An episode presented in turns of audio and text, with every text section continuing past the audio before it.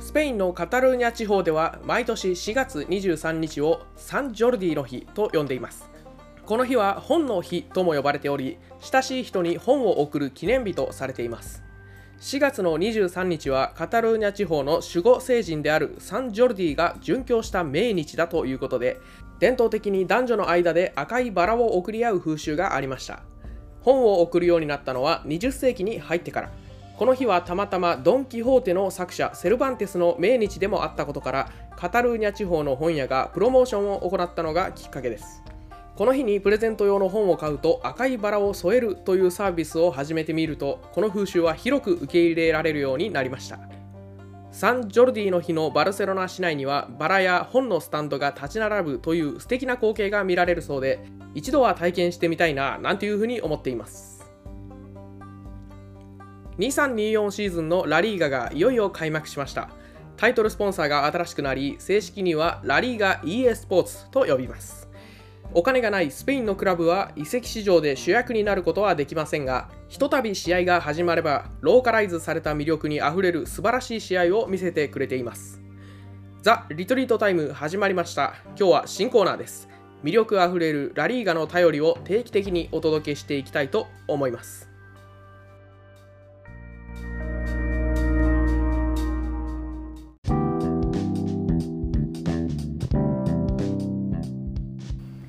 こんにちはマドリディスタの吉藤です三流稲サポの開きですこのポッドキャストは世界のフットボールシーンに関するトピックやニュースについてゆるく語っていく音声サッカー番組ですはい平木さんどうもよろしくお願いしますよろしくお願いしますさあいよいよですね開幕しましたね、おおーいやいよいよ開幕ですねうーん開幕したなあ、なんかこの3連休あ三連休というかあのまあこれ収録してるのが15日なんですけど、うんえーまあ、3連休あったじゃないですか8月に、えーはい11、12、13かな、えー、まあなんかもう本当狂気乱舞したかのように サッカー見てました ねずーっといやーね本当にね楽しかったね楽しなんかかったよこんなこんな見てたかなっていうぐらいなんか見てましたねいやーもう久々だからね公式戦ってやっぱいいねいやーよかったっすあいなんかそうっすねうんなんかやっぱ始まったなーという感じが特にしましたね、そんな前じゃないのにね、終わったの。何なんだろうね、この感じは。高揚感というか、あー新しい確かに年迎えたなっていう感じがしますね。 6月ですもんね終わったの、うん もすつい、え2ヶ月弱前2ぐヶらい月前ですけどそうなんです なんかよ。うんなんかすごい1年ぐらい待った記憶なんかすごい晴れやかな、えー開幕だったなっていうのをなんか改めて実感しましたねねえ、本当に、まあまあ、今日はね、そんな、えー開幕節の話をしたいんですけども、はいはい、えーと、我々のポッドキャストで、えー新しいコーナーを始めたいと思います。その名も、ラ・カルタ・デ・ラ・リーガということで、おえーおーラリーガに特化して、えー試合の結果なんかを振り返っていこうというねはい試みですよいやーそうっすねここれどどういう意味なんですかラカルテダあえっで、とねでラリー多分なんですけど、ラはいえーラリーガからの手紙みたいなおーなかっこいいそんな感じの そんな感じのななんかタイトルだと思います多分ね、はい、うんなるほど、ネイティブの人に聞いてないからわかんないけどまあまあでもそんな感じですよね多分そんな感じです辞書で訳したらそんな感じはいいやでもかっこいいっすね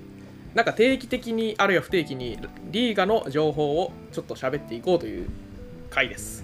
そうですね、なんか特に僕多分もうラリーガで言うと八流ぐらいだと思うんですよね八流なのはい、もう 初八流ラリーガファンって名の名乗っていいぐらいのもういやい本や当いやに無知なのでなんか昨期もラジオ始めるにあたって結構あのラリーガも見ていきましょうみたいなうん感じで、まあ、プライベートで話してたと思うんですけどやっぱなかなか時間取れないっていうのがある中まあ結構吉井さんはプライプレミアも、まあ、たまにですけど、まあ、結構見られるじゃないですか。うんうんまあ、そんな中ちょっと僕もラリーガを見に見るっていう時間をを作りたいなと思いまして。おおちょっとこういうコーナーを、えー打診したっていうのがありますね。いいですねもう嬉しい限りですよラリーが見てくれるんですかそんなにそうですね。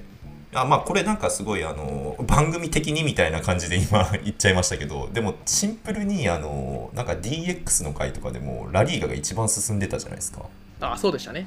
そうですねなんかそこを知らなくてめっちゃびっくりしたのでまあなんかそういったなんか興味をそそる面っていうのもあったりだとかあとなんかあの吉井さんが若手を紹介した回あったじゃないですかラリーガの。ありましたね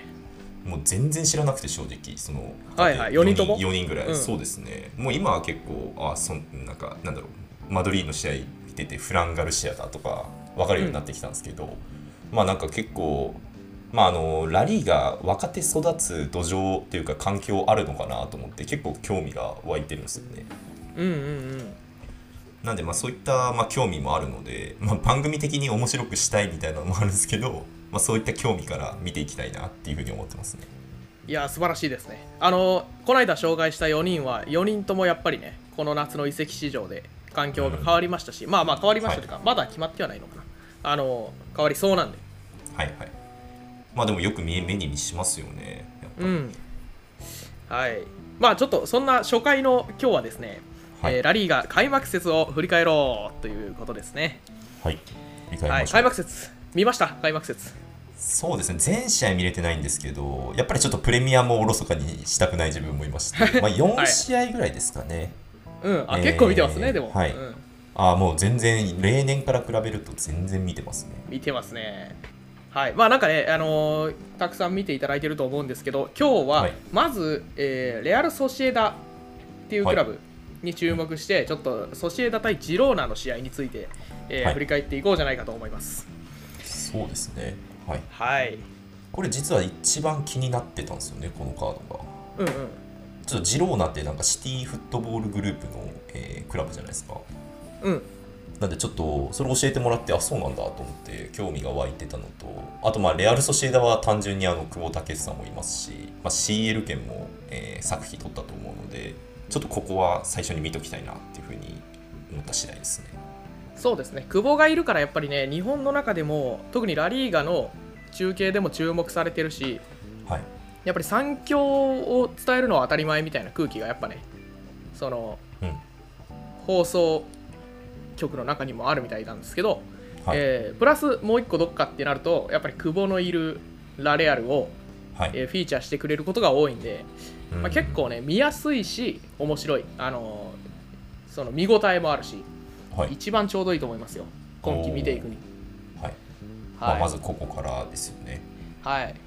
まずね、この、まあ、ジローナとラ・レアルは、まあ、両方ねその、やっぱりね、ラリーガっぽいクラブなんですよ。うーんあそうなんだそうそうよ要はねあの、ボールを捨てたりせずに、両方ちゃんとボールを運んでビルドアップから作り込んでいくっていう、そはいのスペインっぽいチームね。あーうんやっぱスペインで想像するところってそこじゃないですか。まあ確かにそうですね。うん、どちらかというとボール保持を大切にするというかそういった戦い方がやっぱ主流ですよね。そうですね。で、まあ、えー、とラレアル、レアル・ソシエダは、えー、イマノール監督のもとで、はいえーまあ、昨シーズンは、はい、えーまあ、フォーメーションでいうと442のダイヤモンド型っていうのをやってたんですけど、はい、えー今シーズンは頭から433をやってました。あまおあ、開幕だけですけどね。ああそうでしたね。はい。えーっと、まあ、ちょっとね、プレシーズンのその状況で言うと、えーまあ、レアル・ソシエダはダビド・シルバーが電撃引退をしたんですよ。ああ確かにそうでしたね。まずそこっすよね。はい、これでかいね。こうあの時期でかいにっ、すねねーはいもったいないというか、まああのうん、まだまだ全然できたっていう状態だと思うんですけど、うん。なんか人体の怪我でしたよね。人体でしたかねでしたっ。けなんか、その、うんうんもう1年間無理みたいな怪我でしょ。ああちょっとそれ30後半になるとやっぱりきついっすようね。ん。いやー、まあ、いろんなクラブのレジェンドですから、ダビド・シルうバーんは。確かはに、い。まあなんでちょっとそういう衝撃もありながら、あとイジャラメンディとかね、ゲバラとか、そういう主力、あまあ、主力というか、まあ、チームを長年支えたような選手も、えー去り、新しいラレアルっていうのを作らなきゃいけないというふうになったんですけど、はい。えっ、とね、マルカの選手名鑑っていうのが毎年スペインで出てて、僕はその Amazon.es で、その毎年買ってるんですけど送料がめちゃ高いんでスすよペイン、スペインドメインですね。そうそうそう7ユーロ7ユーロで買えるんですけど送料がおーあの30ユーロぐらいかかって結局なんか5000円くらいで買ってます しもうきついきつい高っええそのマルカの選手名鑑のそのラレアルの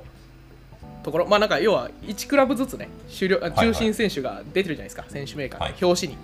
うんうんあれが久保建英なんですよラレアルはおー。もう本当あにマジっすか。う現地でも認められているぐらい今レアル・ソシエダの中心選手ーん。もう引っ張ってるんですねなるほど。すごいっすね。なんか日本人でそんな、なんかクラブのアイコンになったみたいな選手もなかなかいないですもんね。あんまり聞いたことないですよねうん。ねえエースですだからでまあ今季の久保は、えー右のウイングでプレーまたするんですけどはい。えー、とそうですね、えーで昨シーズンはねスルロットっていうセンターフォワードがいたんですが、えーとは彼がまあローンバックしてしまってで、まあ、延長も買い取りもできなかったので、はい。まあ、新しいセンターフォワードが必要っていうことで、えーまあ、サディクっていうねアルメリアから昨シーズンに、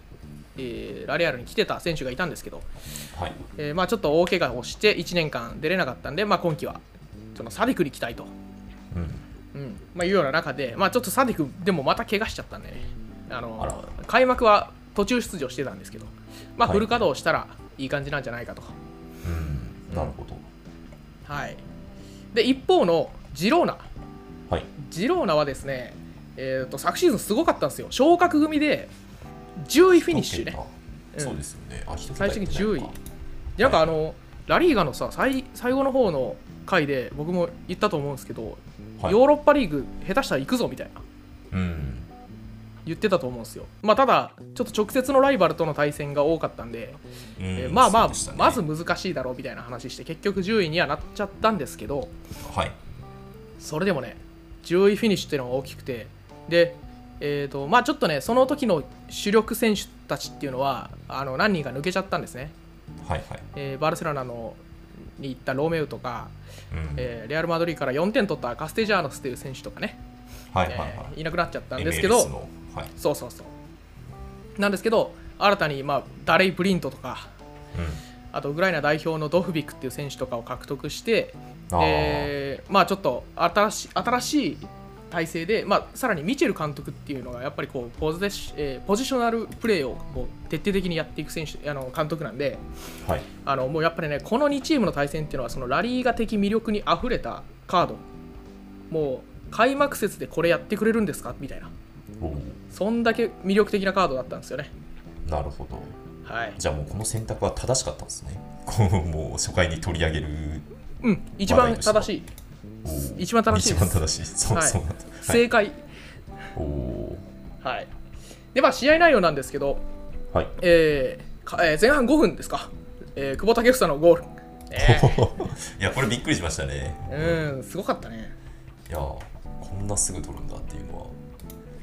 ちょっと正直びっくりでしたね。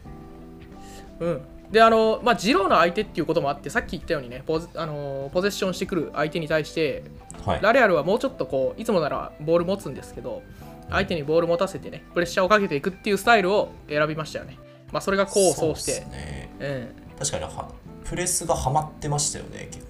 構、ん、うん、ハマってましたねうん、で、は確か取ってからなんかトランジションめっちゃ成功して、えークロスが入ってそのまま、えー流し込むみたいなゴールでしたよね、そうですね、アイエン・ムニョスのアシストがついてますんで、えーそこから久保への、えーアシストでしたね。うんはい、いやまあ、これ、お見事うでしたん、ね良かったですね。うん、でね、えーとまあ、保持率は、それでいうと、ジローナの方が上回ってたんですよね、そのあー確かにホームで相手の方が持つっていうのはまあ珍しいんですよ、結構。おおまあそういう戦い方にしてたんですかねまああのジローナも多分持つチームっていうのはあらかじめ多分もう作費とかからそうだったと思うので、もうなんか持たせてる感はすごいありましたよね、そうですね、ソシエダは最終ライン、結構持たせてましたよね。まあ、しかもん早い段階でやっぱ得点できたっていうのも大きいんでしょうね。うん、それはあると思いますね。うん、でやっぱり久保建英がその試合後のインタビューで言ってたのははい。やっぱりこの相手にこれだけプレスがハマったっていうのはすごいポジティブではいはいっていうそのねあのジローナっていや僕知らなかったんですけどそのプレシーズンでえーサッリのラツィオっていうねめっちゃプレスかけてくる相手に対してはいすごいなんかプレス回避を披露したらしいんですよ大沢さんあ曰くーうんあそうなんだそうそう、まあ、だからそれぐらいねプレス回避に定評のある相手に対してこれだけ、えーはめ込むことができたっていうのはすごく大きいと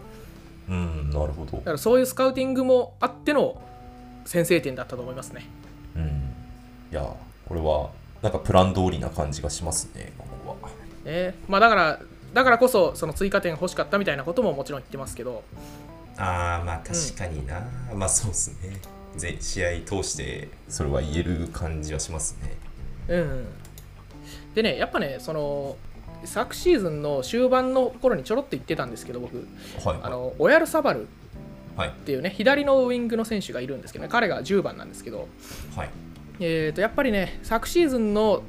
フォーメーションだとオヤルサバル久保っていう2人だとねどうにもやっぱりちょっと停滞気味だったんですけど、はいはいえー今シーズンはそのセンターフォワードを入れてその両翼にオヤルサバル久保でいけるんで、まあ、なかなかボールの循環もいいしその、両方の持ち味が生きるなという感じはしますね。おおなるほど、はい、であと控え選手も組み合わせ結構やり放題なんで、えーモハメド・アリチョウとかね、サディックとかあとは、えーアンドレ・シューバっていう選手が来たのかなこれライプツィヒだったかななんかどこぞから来ましたああポルトガル代表のそうそうそポルうトガルでしたっけうんなんで結構組み合わせがたくさん見れるんで、はいはいうん、あと,、えーとバレネチアとかねこいますしあまりトラトラオレっていう選手も、確かこ今季これこれ来た選手ですよねあそうですね右サイドバックのねうん、なんかここのここと久保の連携ももっと連動高くなってくると、まあ、左で、えー作るということもできて、まあ、ひ左を抜いてくるみたいなこともできるのかなとは思いましたね。このアイアイエンでしたっけアイエン選手えーアイアン・ムニョスアイエン・ムニョスかここ結構あのオーバーラップが結構効いてたと思うので、うんえーまあ、そういうふうに左右で両方とも攻めれるようになると強いかなみたいな、まあ、強く、まあ、武器が増えるなっていうのは思いましたね。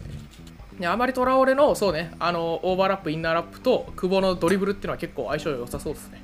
うん、ここちょっともうちょっと連動高くなるといいかなとは思いましたね。うんいやなんかダレイ・ブリントボッコボコにしてましたよね言って たそこそうですね、うんなんかやっぱユナイテッド出身ではあるのでちょっと気にはかけてたんですけどこの試合は、うん、なかなか良さが出なかったですねちょっとこの位置でブリント使うのも結構リスキーではあるんですよね、あそうなんだまあ、やっぱ左利きなんであのなんだろうえーパスコース作ると、えーなんだパスとか面では結構生きてくるとは思うんですけどうんうんまあ、ただちょっと守備力にはあまりなんか定評はなかったかなっていうユナイテッド時代もへぱりえあのえどこをダブル守る人なのダブルボランチとかの一角だったり左サイドバックとかをしてたんですけどまああアヤックスでも確か3バックの、えーどちらかをやってた感じですね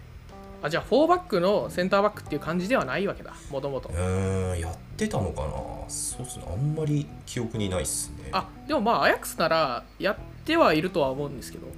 はい、うんそうなんだねそうっすねあんまりでも印象ないっすねえーまあまあ、あの久保のドリブルもパスも生きたしっていうことで、でまあ、あのジローナに関して言うと、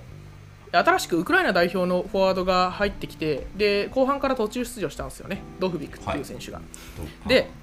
もともとスタメン出場してて、在籍もしてたツィガンコフっていう選手とウクライナ代表ホットラインみたいな、ね、うんのはいが生まれて、まあ、そこからゴール決まったんですけど、はいそのゴールを演出したのは、えーパブロ・トーレっていうね、あのバルセロナでくすぶっていた若手選手いやうんーあれうまかったっすねあのターンは、うまかったね。うんうん、なんで、まあ、その2人とも新戦力なんで途中から出てきたんですけど、はいえーまあ、ちょっとね、あのーこのジローナのスタメンとかを見るに、結構戦える競争ポジション争い、全然戦っていけんじゃないかなと思うんで、おーまあ、まだまだね、えーちょっと楽しみなジローナではあります。そうですね、うんパブロ・トーレ、ちょっと僕、この選手、すごいうまいなと思って、まあ、うんバルサ出身だったのかそうでとす思っね、たんですけど、うんまあ、そのポテンシャルはありますよね。まあ、もっと言うと、左サイドバックのミゲル・グティエレスはマドリー出身なんで、あのおおそうなんですねそうめちゃめちゃ高い位置までハーフスペース取りに行ってた、これがあのねあのいわゆるミチェル監督が仕込んだ偽サイドバックだと思うんでミゲル・グティエルス僕は一番注目でしたねこのジローナに関してはなるはい、はいまあ、マドリディスタということもあってってことですねそうもちろんそういうことですミゲル・グティエルス頑張ってるなってなるほどはいまあジローナちょっと皆さん注目していってほしいですしうんもちろんレアル・ソシエダもね、えー今後間違いなくチャンピオンズリーグも出てきますから見てて損はないと思いますそうですね確かにちょっとチャンピオンズリーグも期待ですねですねはいまあ選手層ある程度必要になりますからそうですねなんかあのシルバーの代わりにうちあのユナイテッドのあのファンデベイクが噂に上がってたんですけどおおまあ、そこ取ると確かに中盤の厚みが、まあ、出てくるかなっていうのはあるのでちょっと期待はしてますね、そうだねまだそうまだ移籍市場縛ってないからねまあ確かにちょっとメンバーについて語るのはまだ早いかもしれないですけどそうですねそれで言うとやっぱりねあんまりうまいこと言ってないみたいなんですよラレアルも移籍市場、うんまあスペインの国どこもクラブはねどこもそうだと思うんですけどうん、うんちょっとやっぱチャンピオンズリーグって考えると結構タフですしなんかリーグ戦と併用でこう戦っていくのかなりこのメンバーだときついなって印象はありますよね。そうですねまあちょっとこの後加入に期待って感じですかね。ですねどこまでやれるかっていうところだと思いますはいはいまあえっ、とラレアル対ジローナそんな感じですかねそうですね。はい。うんどうですか1試合やってみてリーガです一け試合どですか。ああ、まあでもなんか本当に全くもう今あのどこがどこのチームを応援してるとかないので、もうなんかフラットに見れますね。 まずはなあんかそうだよそ穏れいいやかかもねなうん、穏やかな気持ちで見れますね。なんか推しクラブ作りたいとかありますまあありありはしますね。まあ、このでもこの試合でいうとやっぱりあの久保建英がやっぱりいたんであの、まあ、ラ・レアルグなんか中心に見てたっていうのはあるかもしれないですね。うんうんうんまあそうね日本語実況解説もつくしラレアルから見ていくのがいいかもしれませんまあ、そうですね、まあ、ちょっと、はいあのこれから多分何週、えー毎週じゃないですか、えー毎週じゃないか、えーまあ、なんか各週ぐらいで多分取り上げていくと思うので、うんまあ、なんか気に入ったチームがあったらそのその時に言おうかなと思いますね。はいありがとうございますまあちょっとその参考までにじゃないですけど、えーラリーガ、他の試合もちょっと振り返っておきましょうかそうですね、そこぜひお願いしたいですね。はい。えー、とじゃあまずアトレティッククルブ対レアル・マドリーに関しては0対は2いでマドリーの勝利、ありがとうございまおめですとうございます。あんなに心配してましたけ ど、えー勝ちましたいや、でも、ああ、そうですよね、かまず勝ちましたよね。はいありがとうございます、ただねはい、なんかあのクルトはまずあの前十字靭帯、えーね、直前であれしましたけど、えーで試合中にミリトンも前十字靭帯、 ああ、そっか、そうですよね。あーちょっと前途多難ですいよ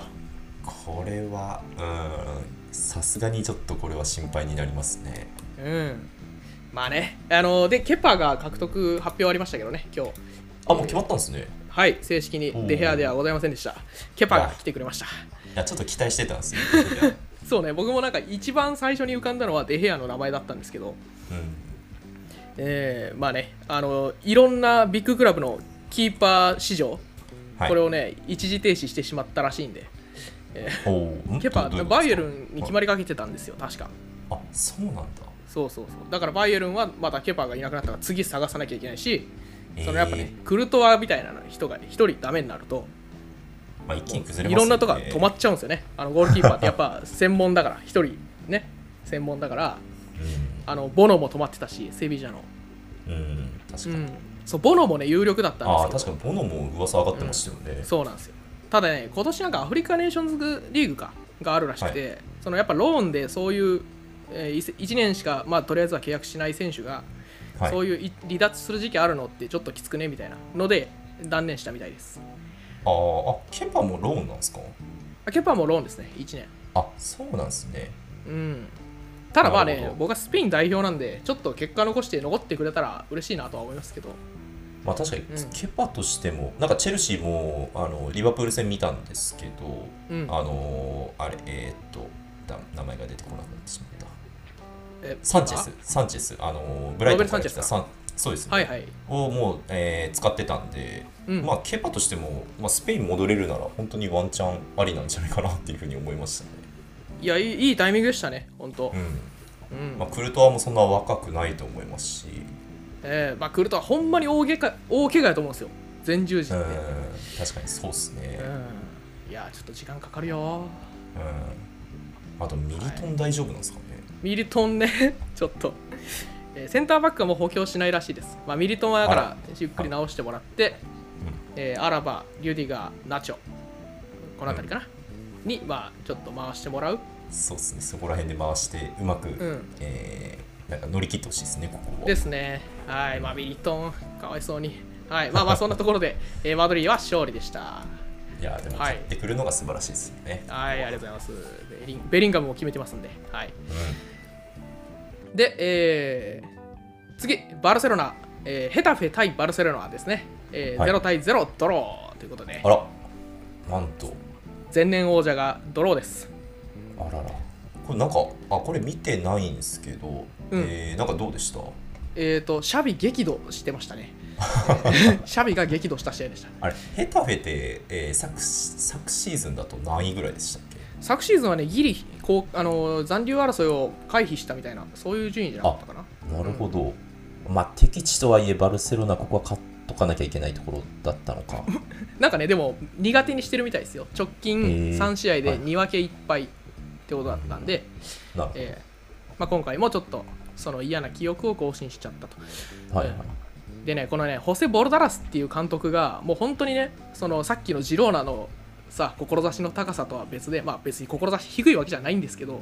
もうボールを捨てて、がっつり武闘派で守ってくるタイプなんですよ。おーうん。まあここも色が出てて面白いんですけど、まあなんかスペインっぽくないってことですね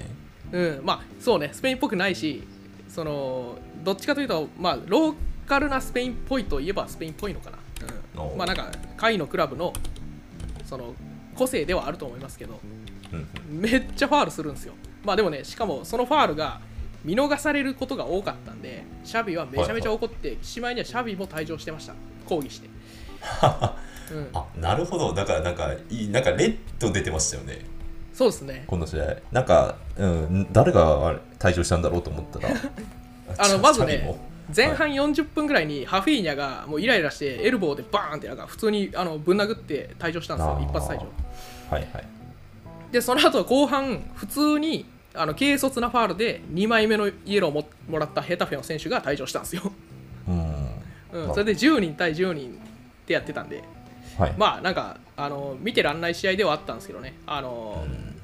んさっきのラレアルの試合とは全然見どころが全然違いましたけど、うんうんまあ、バルサもちょっと最後、若い選手いっぱい出てきて面白かったりはしたんですけどね、ちょっうとん船出としては、えー先行き怪しいですね。なんかあのヤマルって選手めっちゃ注目されてますよねあそうですね昨シーズン、この15歳でデビューしたんですかね、今15 15点 もうすごいな高校一年生なんかガガビとかの活躍が本当になんか薄まるぐらいの感じですね15バービーも19歳とかでしょ、多分まだうんお兄ちゃんですいや,、まあまあ、そういやそれでも全然すごいですけどうん15 であのはすごいですね前僕が若手の時に紹介したアブデ・エザルツーリとかね出ましたし、はあアブではいはい、い、あのおさすらからローンバックしてバルサでやってますんで、おーうん、デンベレが移籍しちゃったからさそういうウイングの選手にちょっとチャンス回ってきてるっぽいんですよ、ああなるほど、うん、だかまあらこうこういったところにやっぱ、えーリーがなんか若手起用起用する環境みたいなのがあるんですね、まあそうっすね、まあ、今回の試合で言えば、まあ、自己的ではありますけど はい今回の試合で言えばあのラフィーニャが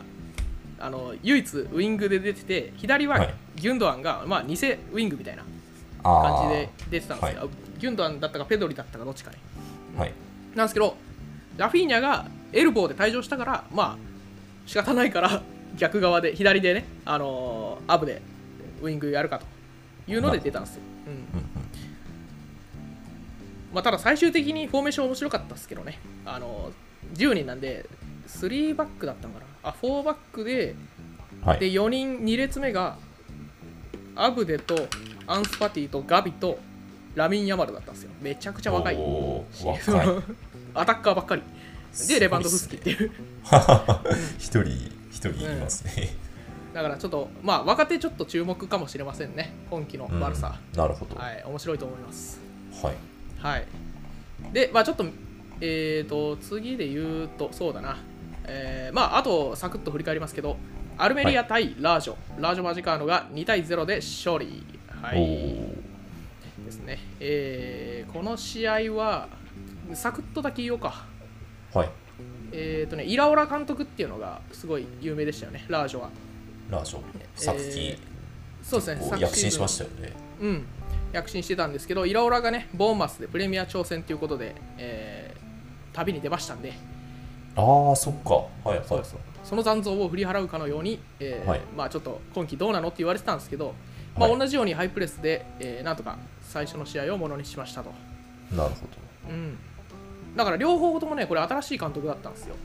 えーど。ああ、アルメリアの方もってことですね。そうなんですよ、はいアルメリアはビセンテ・モレーノ監督っていう人で、うんえーとボえーラージョの方はフランシスコ・ロドリゲスですねはいははいいちなみにねリーガは今年あの新しい監督3人しかいなくてこの段階で、うん、ああ、なるほど。えーもう一人はセルタのラファエル・ベニテスっていうね、えー有あ名あ、な人はがいいますけど、は。はいいはい。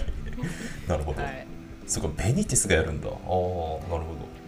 はいまあ、新監督対決でしたと、はど。いはい珍しいですねじゃえーそれからセルタそのセルタですラファエル・ベニテス、ははいいえーセルタ対オサスナなんですけど2対0でオサスナの勝利セルタ負けましたあ。あはあい。まあまあ、あのちょっとベニテスのチームはまだまだこれからだなっていう感じがしましたね。あのなるほどう。ん、結構バランス重視で、ベニテスって保守的な感じがするんですけど、僕の感覚では。はい。うん、えっ、と、ドブレピボーテが必須っていうのはね、やっぱどのチームでも変わらずやってた気はするんですけど、まあ、今回も例によって若い24歳と19歳のドブレピボーテ、まあね、セルタはね、はいはいちょっとカンテラがね、優秀なんで、いい若手がめちゃくちゃ出てくるね。なるほど。うんいや10 24と19かなんかすごいあのチームの要はもうなんかあれじゃないですか根幹の部分じゃないですか 結構、うん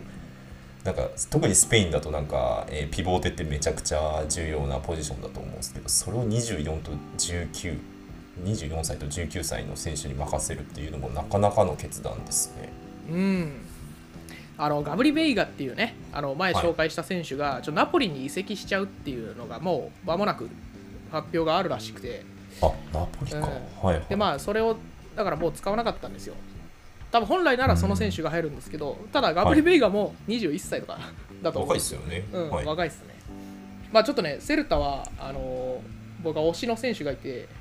はい。えっ、とね途中から出てきたんですけどミゲル・ロドリゲスっていうねウイングの選手うん。えーあの各世代別代表でこうキャプテンを務めているはい。熱い選手なんで、えー、と2003年生まれの20歳ですね、若いな、いけるロドリゲスですか。はい、ちょっと覚えておいてください。はい。はいはいまあ、2対0、えー、とオサスナは、まあ、アラサテ政権6年目なんで安定感ありました。はい、こんな感じですね。はい。はい、またちょっと取り上げたい。えー、とそれからあ、言ってないやつあるかめめっちゃあるな、まだまだある。えーセビージャ対バレンシアか。この試合はね、結局退場で決まったのかな。その終盤に退場したセンターバックがいて、バデっていうね、セビージャのセンターバックが退場して、はい。その代わりに入ったガットーニっていうセンターバックのミスから、えー失点したんですよ。だからちょっと不運な負け方ではあったんですけど、一応ね、あのメンディリバル監督と、あとルベン・バラハっていうね、バレンシアのレジェンドが監督やってて、おー、うあ、そうなんですね。多分ね、両方昨シーズン途中からかな、メンディリバルはそうだし、ルベン・バラハもガットゥーゾの後でやってるかなるらほど、まだ浅いんですよ。うん、なんですけど、あのーメンディリバルは今季やっぱちょっと CL 圏また狙いにいけるチーム作ろうとしてると思うんですけど、はなんかい。ね、その補強がやっぱうまくいってないらしくて、セビージャのですか。うん。えーとねうまあ、そんなにあのモンチが去ってねあの別の方になりましたけど SD、はい。はい、まあなんかあんまりうまくいってないらしいです。バレンシアもね、当然うまくいってない。まあ、バレンシアはちょっとチーム状況があんまり芳しくないので、うん。えーまあ、ちょっとどうなるか、昨シーズンも降格ギリギリで、そのレジェンドが残留させたみたいなところありますけど、はいはい、ただね、若手がやっぱ僕はね、バレンシア、まあ、もう全試合若手の話してますけど、若手が良かったんで、はいはいえーうんまあ、ちょっともう細かい話したら長くなるんであれですけど、えーはいはいまた注目です。ちょっと別のか機会にこれは取り上げましょう。はいはい、こんな感じですか。あとは、えーラスパルマス対マジョルカ1対1、えーはいこれも面白かったんだけどな、もうちょっと喋りたいけど、これはいいや、今度喋りましょう。 ラスパルマスすごいっすよ。ラスパルマスの話したいけどね、ちょっと、まあ、まあやめます。はい一旦やめます。はい。で、あと、ビジャレアル対ベティス。5位と6位の試合でしたけど、えーペジェグリーニのベティスが勝利。これ、イスコ出てましたね。ああそうですね久々に見ましたね、イスコカムバック。はいね、やっぱりすごいっすよ、イスコは。いやーなんかやっぱ随所に、えーなんかたもうなんか他の選手と比べ物にならないぐらいうまいところが何箇所か見れたんでちょっと嬉しかったですね、僕はやっぱペジェグリーニってそのマラガ時代の恩師なんですよさあのあーイスコが出てきた時のイスコもですそねうそう、だからねでもう完全にトップ下全部任せますっていうじょ任せ方だったんで、えーまあ、なんか大きな歯車の一部っていうマドリー時代の役割ではなくてもうチームの王様になることをちょっと義務付けられたっていう役割ですよねはい、はいあーはいそうでしたねなんで今季のイスコちょっとまた注目していきましょはいうはいそんな感じかなえっ、とアトレチッコ VS グラナダそれからカディス対はいアラベス一応ねこの試合2つあの今日試合あったんで僕まだ見てないんで、はいはいえーまあちょっと何にもコメントがないですこの2つ はい、まあ結果だけうん言っときますか、ですかね3対1でアトレティコ・マドリーが勝利これね多分今節のリーガでは多分ホームのチームが勝ったのはアトレティコ・デ・マドリーだけじゃないかい やそうなんな、すうんか、、多な分んかそんな感じだと思うあちょっあとカディスもーまあ確かにななんかアウェーばっかり勝ってるし、まあ、引き分けも多いっすね、まあ、引き分でけすねそんなに多くないな、まあカディス対アカラディベススもか、はいもうあ今日あった2試合だけか要はホームで勝ったのはあうんーなかなか珍しいっすねこまあ、2強がね、アウェーだったんで、あ、そう、2強がだからね、スタジアム使えないんですよ、今。マドリーはおーなんか改修工事してるから、例によって。こはいはいでバルサはもう今季1年使えないらしいですよ。えー、えじゃあどこ使うんですかえなんとかっていうね、オリンピックスタジアム的な名前だった、なんかそういおうーバルセロナにあにるあらるしいんで。ですすね、はい。うんなるほえーまあそんな感じですね。ちょっとざっとはい勢いで紹介しましたけど、どはいどうですかなんか気になるチームとかあります今んとこ。まあ、今のところはそうですね、まあ、レアル・ソシエダ、まあ、うん見たレアル・ソシエダだったり、あとは、まあ、あと本当にベティスですかね、やっぱイスコは知ってたので、えーまあ、イスコの、えープレーもめちゃくちゃ、えー楽しめたので、そういった面で、まあ、注目したいなというのはありますね。イスコ良かったっすね、本当に。いやそうですねフリーキックとか、うんうんちょっとオフサイドになっちゃったんですけど惜しかったところもあるので、うんなんか随所に本当に素晴らしかったですなんかドリブルで持ち上がっていく感じとかね、あのあー吸い付くようなドリブル。ねそうですね、まあ、なんかまだちょっとあのチームメンバーと合ってないところもあったと思うので、あの右で、左でやってるペレスっていう選手ですかね、うんとかと、ちょっとまだ息が合ってないところとかがあったので、まあ、そこちょっと調整していくと、もう本当に王様になれるんじゃないかなっては、ちょっと期待しちゃいましたね。いいっすね。センターフォワードも、えーパンダがいますから、ボボルルフハァイーグレシアス。 イグレシアスはい選手ですよね。うん、点取ってくれると思いますし、結構ね、はい理想的な環境だと思いますね。恩師、ペジェグリーニだし。うんはい確かにアシストにも期待したいですね。そうですね。うんはい。まあ、といった感じですかね、ラリーガの第一節。まあちょっとまだ1回目なんであんまりなんかつ突っ込んでこ語れなかったです けどまあなんか楽しかったですね はい、ありがとうございます。まあ、全試合行くと、今みたいに駆け足で行かざるを得ないんですけど、まあ、毎回ね、はちょっとピックアップして、まあ、毎週やるわけではないんで、あれなんですけど、はい毎回何かをピックアップして、えー語らせてください。いつかラスパルマスもちょっとやりたいですけど、飛ばしちゃった。 まラあスちパょっルマスとめっちゃいいんだよな。ちょっと成熟してきてからお願いしたいですねわかりましそこた。はい。はい。じゃあまあ、こんな感じですかね、初回は。ははいはい。じゃあ、えー今日はこの辺で終わりたいと思います。また次回お会いしましょう。さようなら。さよなら。